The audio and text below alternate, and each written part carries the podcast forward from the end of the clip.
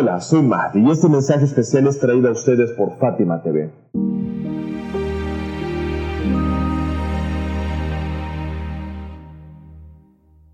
En el video anterior sobre las razones del levantamiento del imam al-Hussein, explicábamos algunos hechos de la historia y en especial el del gobierno de Muawiyah y empezamos a hablar acerca de sus antepasados y de quiénes fueron sus padres en particular. La madre de Muawiyah, Hind, la hija de Udba, fue quien ordenó que se mutilara el cuerpo de Hamza, el tío del profeta. Sí, esa misma que luego mordió y se comió el hígado de Hamza con el más calcinante odio y rencor, y se hizo conocida como Hind, la devoradora de hígados. Muawiyah y sus padres eran enemigos acérrimos directos del Islam. Pero a pesar de todo eso, la gente de Sham Creían que conocían a Muawiyah como uno de los escritores de la revelación, gracias a sus suspicaces mentiras y transformaciones de la historia, que ocultaban su realidad y su real ascendencia e historia. Por supuesto, merecemos considerar a Muawiyah como el autor ejecutor de las órdenes de Satanás, pero él, en especial hizo que el pueblo de Sham debido a su falsa propaganda, pensase que él era uno de los escribas de la revelación. De modo que la gente de Sham no consideraba a Muawiyah como una persona corrupta bajo ninguna circunstancia. Por el contrario, fue considerado como alguien de confianza del profeta del Islam. Entonces, gracias a las artimañas de este, creyeron todo lo que él dijo sin distinción de qué era aquello cierto o no, o que tampoco buscaban la forma de encontrar la verdad, en especial quienes se oponían sobre si él era o no una persona seguidora de la religión del Islam.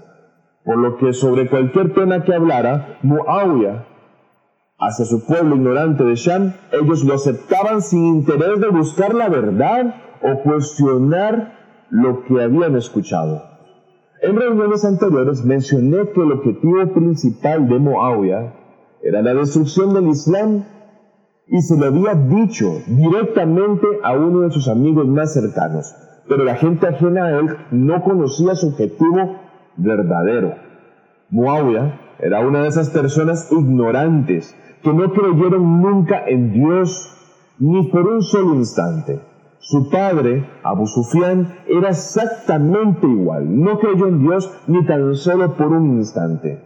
Está registrado en la historia que cuando Abu Sufyan quedó ciego al final de su vida, en una reunión dijo, ¿no hay ningún extraño aquí?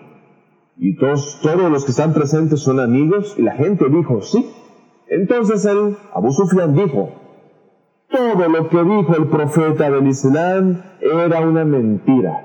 Esta, esta es la creencia de Abu Sufyan. Y también mencioné a propósito de cómo era su hijo Muawiyah y sobre su nieto Yazid. Y también dijimos con pruebas fehacientes que decía públicamente y en apariencia que la revelación era falsa, una mentira y que no existió jamás y que esto estaba claramente registrado, por supuesto, en sus poemas, en los poemas de Yazid. Ahora queremos más hablar sobre este personaje, Yazid. Se cuentan mucho sobre él en la historia, pero dada mi oportunidad limitada en tiempo, es que diré lo que más o menos dos o tres historiadores famosos han dicho sobre las creencias y obras de ese personajito llamado Yazid. Jacobi, que es un famoso historiador entre los historiadores musulmanes, escribe, Después de que Said ibn Az y otros oficiales militares dieran su lealtad a Yazid, algunas personas de entre ellos dijeron, juraremos lealtad a quien juega con monos y perros y se emborracha y no teme en absoluto pecar abierta y vilmente en contra de las órdenes del Islam? ¿Qué justificación deberíamos darle a Dios para jurar lealtad a una persona tan, tan irreligiosa. Jurar lealtad significa que debemos obedecer a todo lo que Él dice. ¿Dejaremos que Yacid domine nuestras vidas, propiedades y todo? ¿Cómo acaso podemos responderle a Dios por esto? En verdad, la gente era ignorante. Los de Medina no sabían lo que pasaba en Sham, el centro del gobierno en su momento. Ibn al-Yufi, quien fue una persona famosa y que dijo, un grupo de Medina fue a Sham a ver el comportamiento de Yazid y contárselo a la gente de Medina. Se fueron y cuando regresaron dijeron, fuimos a donde alguien que no tenía religión en absoluto, constantemente bebía, bebía vino y jugaba con perros. ¿Conoces quién era Hansalé? Es decir, Hansalé a quien le fue hecha la ablución o el baño completo por los ángeles.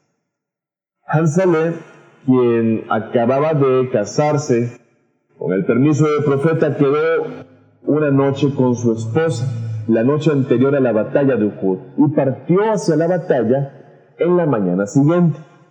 Antes de que Hansalé partiera hacia el campo de batalla, su esposa Yamila, hija de Abdullah ibn Bey, según un sueño que tuvo esa noche, y que lo interpretó como el martirio de su esposo, trajo a cuatro de sus parientes como testigos y les testificó que había pasado la noche con su esposo Hansaleh y que tenía una disputa por el hijo que pudiera surgir en el matrimonio. Sin embargo, Hansaleh derrotó a Abu Sufyan en el campo de batalla e intentó cortarle la cabeza, pero Shaddad ibn Aswad ibn Shu'ab martirizó a Hansaleh.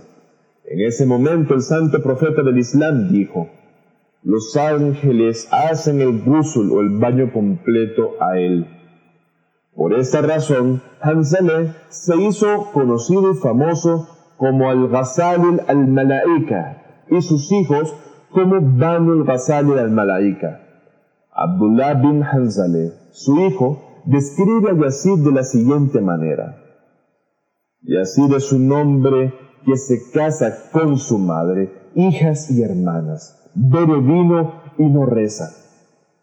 Estos horribles asuntos no se ocultaron a nadie, como dice Masudi en Murayal al-Fahab. Yazid fue conocido como un borracho. Yazid, en verdad, era conocido como alguien que siempre estaba herbario y constantemente bebiendo embriagantes.